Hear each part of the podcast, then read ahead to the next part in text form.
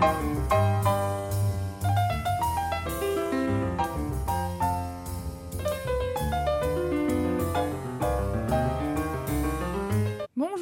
toutes et à tous et bienvenue dans La foi en question, l'émission, vous le savez, où l'on s'interroge en compagnie du cardinal Boustillot. Éminence, bonjour. Bonjour. Merci beaucoup d'être avec nous.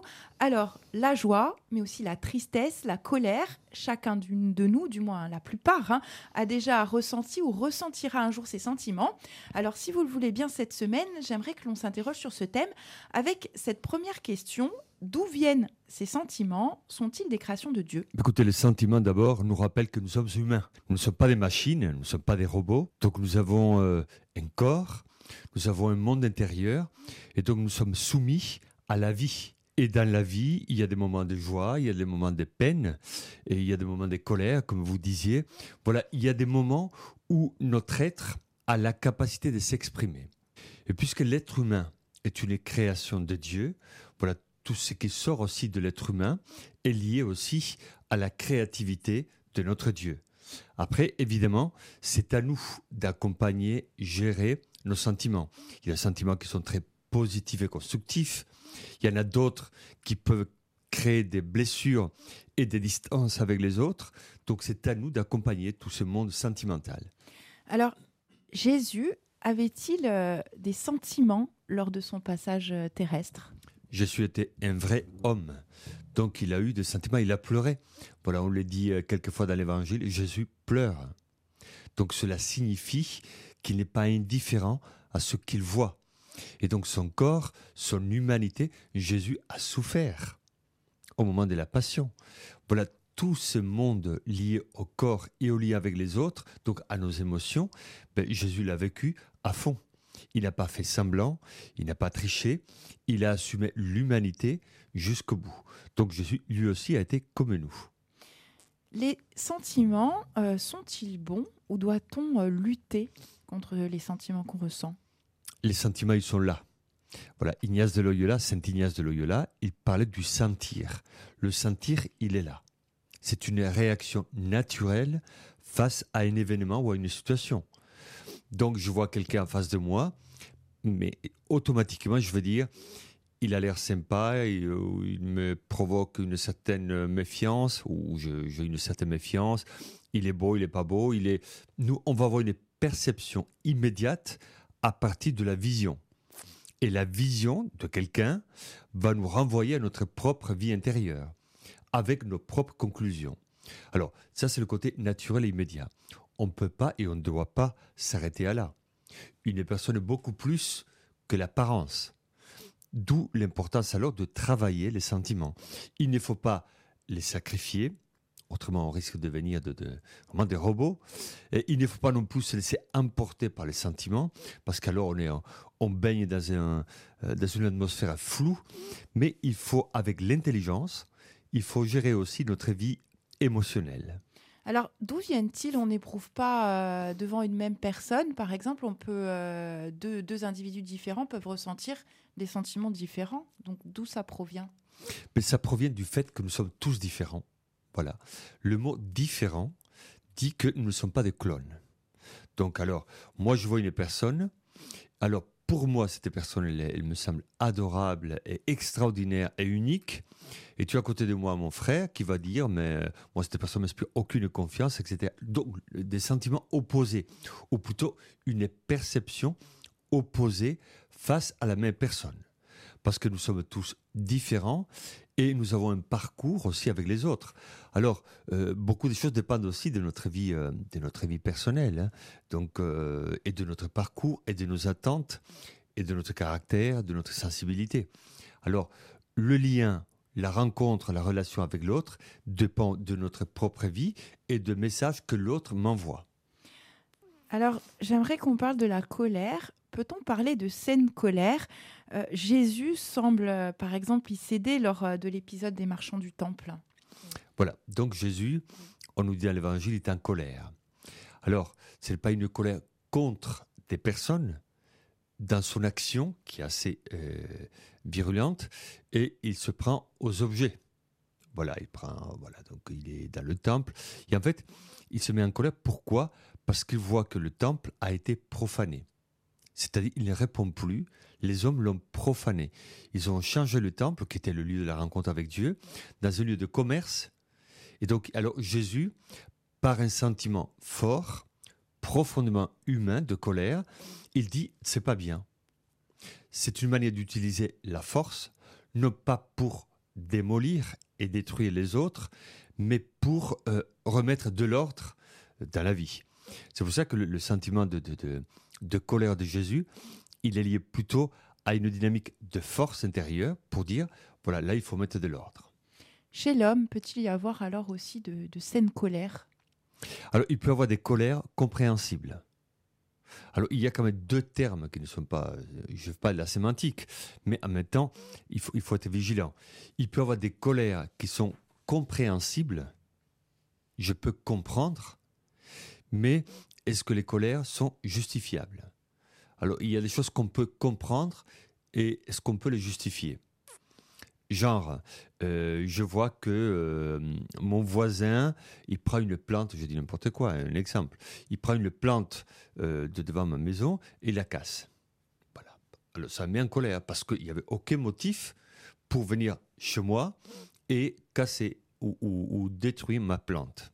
Ok, donc ça met en colère et je peux réagir d'une manière vive parce que ce comportement n'est pas normal. Après, je peux réagir avec la colère. Après, je me pose la question, je me dis, mais est-ce que tu, as réagi d'une manière proportionnée? Parce que dans le côté colère, il faut quand même qu'il y ait toujours une proportionnalité. Une chose qu'on te dise, euh, je t'aime pas, une chose que, on tue quelqu'un de, proche. Je dis, c'est voilà, on va voir la même colère, mais il faut qu'il y ait une proportionnalité. Et je pense qu'il faut par rapport à la colère, dans euh, Saint Paul, dans la lettre aux Galates, il dit qu'il faut travailler la maîtrise de soi. Je trouve ce terme très beau. La maîtrise de soi, c'est la maîtrise de ce monde intérieur, ses émotions et ses sentiments. Si on ne les maîtrise pas, on peut avoir des, il peut avoir des comportements qui ne sont pas du tout ajustés et qui peuvent être aussi dangereux. Parce qu'on peut provoquer la colère de l'autre, deux colères ensemble, ça fait beaucoup, ça peut créer des conflits et on peut aller très loin. Est-ce à dire qu'il faut prendre la colère comme peut-être un signal d'alarme et quelque chose qui, nous révolte, mais prendre sur soi après C'est ça, et pas y céder? La colère, déjà, c'est un signal, voilà, de, ça vient de nous. Donc il y a des choses qui me mettent en joie et d'autres en colère. C'est comme ça. Donc c'est immédiat. Donc il ne faut pas beaucoup travailler. Mais après, il faut ce qui est important, en tout cas pour l'être humain et surtout pour le chrétien, il faut travailler euh, le sentiment. Pourquoi je réagis comme ça? Qu'est-ce qui se passe? Qu'est-ce que ça renvoie dans ma vie? Et donc, et en fonction d'un travail aussi sur soi, on peut dire, mais écoutez, voilà, ma colère est justifiée, je peux utiliser la force, non pas pour démolir, mais pour être ferme et pour expliquer les choses. Ou bien je peux me laisser emporter par la colère et je peux passer à des gestes violents, à des actes violents. Et alors, c'est pas bon, parce que quand on pose des gestes violents, on va créer presque automatiquement des gestes violents en face. Et donc, on va avoir un crescendo dans une colère, dans une violence, et peut-être dans une vengeance, et, tout cela n'est pas sain. On va parler à présent de l'amour euh, sentimental. Qu'en est-il que, que dit euh, la religion sur l'amour sentimental? Est-ce que c'est une bonne chose? Ben, l'évangile et la tradition euh, de l'Ancien Testament nous parlent toujours de l'amour. On ne rentrait pas dans des détails où on n'analysait pas la qualité de l'amour. Alors, ce que l'évangile nous dit, surtout, ce que l'amour doit être vrai. Alors parfois dans notre société, dès qu'on parle d'amour, on voit les côtés sentimental et romantique, et on pourrait voir quelque chose de mielleux, lié à la séduction, y a un bien-être, euh, voilà, un bien-être un peu superficiel épidermique. Et quand on parle d'amour dans l'évangile, l'amour, il est, il est puissant parce qu'il est lié au don de la vie. Donc c'est un amour qui est vrai. Quand Saint Paul dit l'amour euh, accepte tout, pardonne tout, supporte tout, c'est puissant. C'est pas justement un amour, ah, qu'est-ce que je suis bien, c'est formidable. Non, non. C'est l'amour qui demande, qui exige une rationalité et une certaine solidité intérieure. Autrement, c'est l'amour sentimental très épidermique, très superficiel, mais qui ne fait pas changer le monde. Quand on est vraiment à la manière de l'évangile, on change la propre vie, on change la vie de ceux qui sont à côté de nous et on change la vie de notre monde. Et quid de l'attachement? Est-ce bon ou... L'attachement, il est naturel. Il est naturel. Donc euh, euh, voilà, là aussi, on n'explique pas pourquoi avec une personne on est à l'aise et on cherche sa compagnie et pourquoi avec une autre personne on cherche la distance parce que parce que on la supporte mal. Pourquoi? Ça c'est le domaine de, de, de, de l'irrationnel, du naturel et c'est lié aussi à notre propre vie. Or, je crois qu'il est important dans ce monde-là que nous puissions là aussi eh, accompagner. Parce qu'on peut s'attacher à une personne, imaginez-vous que euh, y a un couple marié, voilà, moi je vais euh, chez la dame, elle s'attache beaucoup à moi, moi à elle. Si cet attachement n'est pas accompagné et géré, il peut y avoir une dérive un peu sentimentale. Et on peut provoquer des douleurs et des souffrances chez les autres.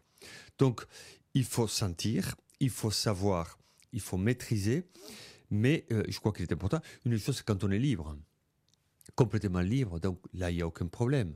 On suit le mouvement. Mais il peut avoir des sentiments qui poussent à la jalousie. Et donc, alors on enchaîne notre propre vie sentimentale et la vie de l'autre, donc c'est pas sain. Ou on peut avoir des, comportements qui sont complètement libres. Il y a un attachement, mais il est sain. Il ne provoque rien de... de on, respecte la liberté de l'autre. Le problème de, de l'attachement, c'est quand quelque part, tu respectes plus la liberté de l'autre. Tu le veux pour toi, et quelque part tu vas utiliser toute une logique de séduction pour le conserver avec toi, ou bien si tu ne l'aimais pas, tu vas faire, tu vas utiliser toute une logique pour l'éloigner de toi. Voilà, au milieu la vertu, disait Aristote. Alors finalement, euh, qu'est-ce que le mariage? Ben, Le mariage, c'est une histoire d'amour, toujours. Quand on parle de mariage, on parle d'une histoire d'amour. Ce n'est pas juste un contrat, ce n'est pas juste un rite, ce n'est pas euh, juste une, une affaire administrative ou bureaucratique. Le mariage est une histoire d'amour. S'il n'y a pas d'amour, il peut y avoir beaucoup de beaucoup d'extériorité administrative bureaucratique, mais s'il n'y a pas l'amour, le mariage ne tient pas. Et donc, c'est pour ça qu'avant de se marier, il faut connaître la personne, il faut l'aimer. Après, les rites, te marier à l'église, te marier à la mairie, euh, je ne sais pas, ça vient après.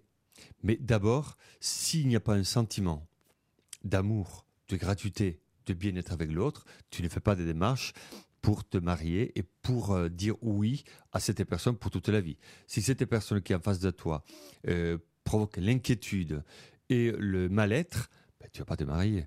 Donc il vaut mieux être prudent, il faut du discernement, il faut faire le bon choix.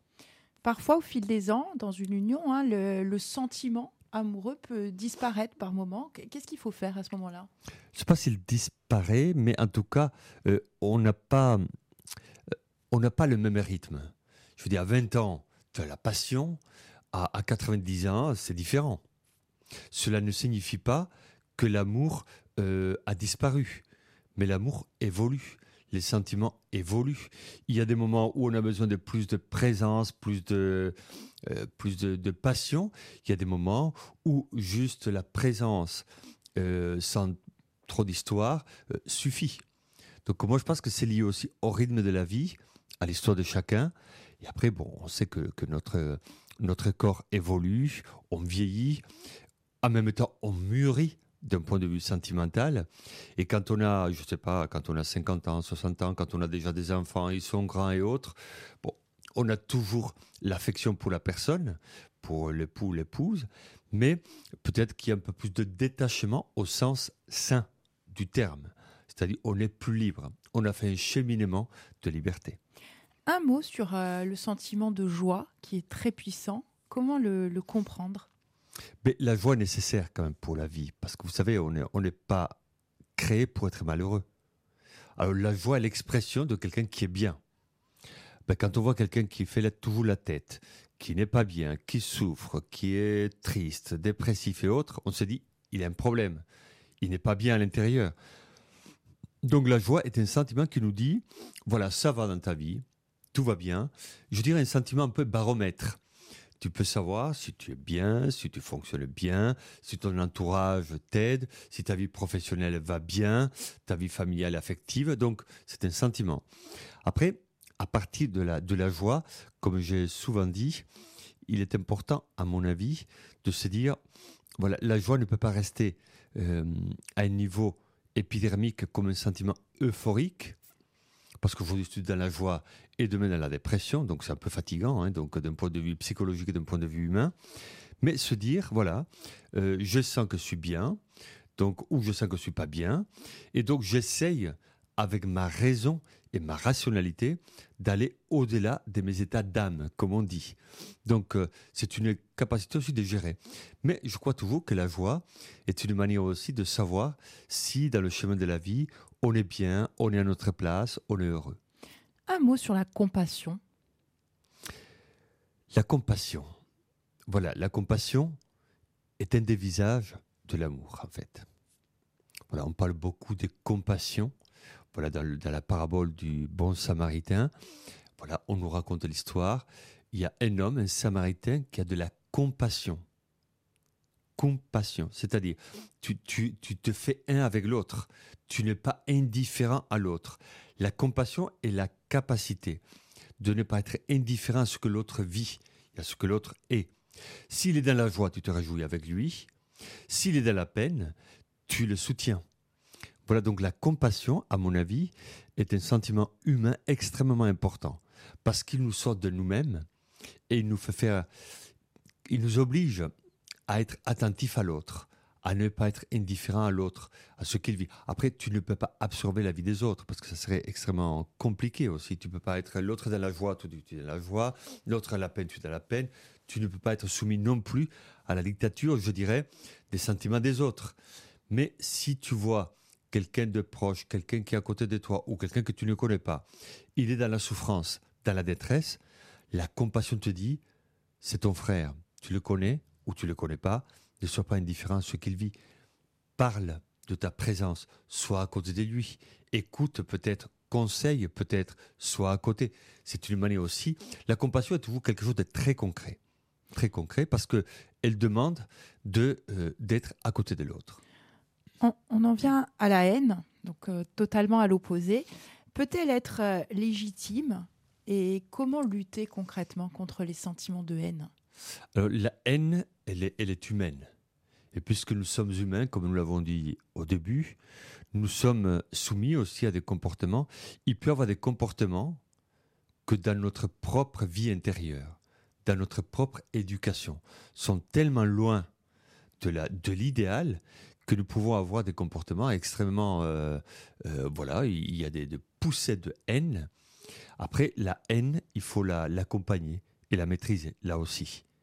Parce que si la haine, on ne la maîtrise pas, elle peut nous pousser à faire le contraire de la compassion, c'est-à-dire à éliminer l'autre. Non pas être sensible à l'autre, mais à l'éliminer, à le faire disparaître. Donc la haine, il faut il faut l'accompagner. Alors, vous disiez euh, la justifier. On peut la comprendre peut-être. Est-ce qu'il faut la justifier? La haine n'est pas toujours, n'est jamais bonne, ni pour soi, ni pour les autres. Si moi je suis touché par la haine, personnellement, intérieurement, il y a un problème qui, qui là, je suis pas bien. Parce que je suis crispé, parce que je suis, je peux devenir amer, acide, euh, dur. Et donc, la haine, il faut la chasser. Elle nous fait du mal, elle nous fragilise. La haine, on peut la sentir, mais il faut l'accompagner et surtout, il faut la chasser. Alors, justement, nous sommes appelés euh, au pardon. Faut-il euh, se forcer et euh, l'homme, finalement, est-il en capacité de réellement pardonner? L'être humain doit faire tout son possible pour pardonner. Si euh, je souffre de quelque chose de grave dans ma vie, donc je suis privé d'une personne que j'aime d'une manière injuste, évidemment, ça ça sera pas du tout automatique de pardonner, parce que je suis pris par l'émotion, par l'histoire, et par l'événement. Mais je sais que le pardon est spirituel, donc pas naturel, il est surnaturel, et le pardon est la seule voie capable de me libérer à l'intérieur.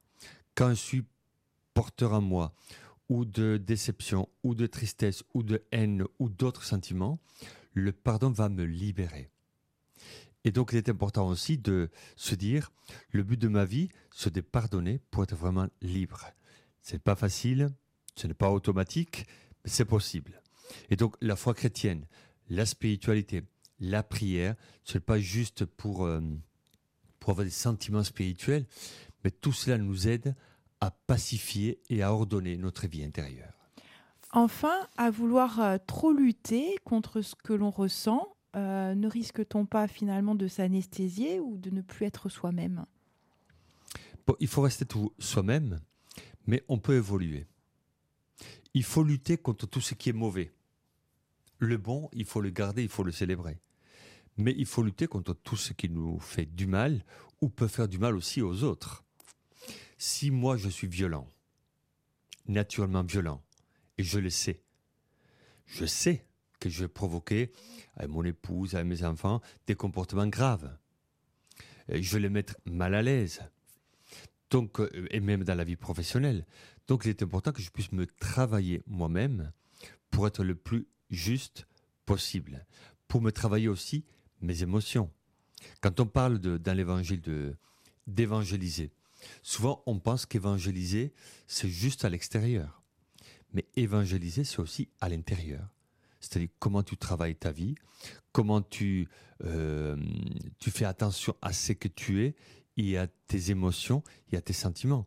Alors l'évangélisation commence toujours et d'abord par l'intérieur. C'est le cœur de l'homme, comme dit l'évangile, qu'il faut toucher. Après, quand on est, quand on est bien et quand on est évangélisé et solide à l'intérieur, alors on peut aller vers l'extérieur plus d'une manière beaucoup plus pacifique, voilà, tout simplement. Merci beaucoup, Cardinal Boustillot, d'avoir été avec nous. Je rappelle à nos auditeurs, la foi en question, c'est chaque dimanche et en rediffusion le mercredi après-midi. Merci à vous.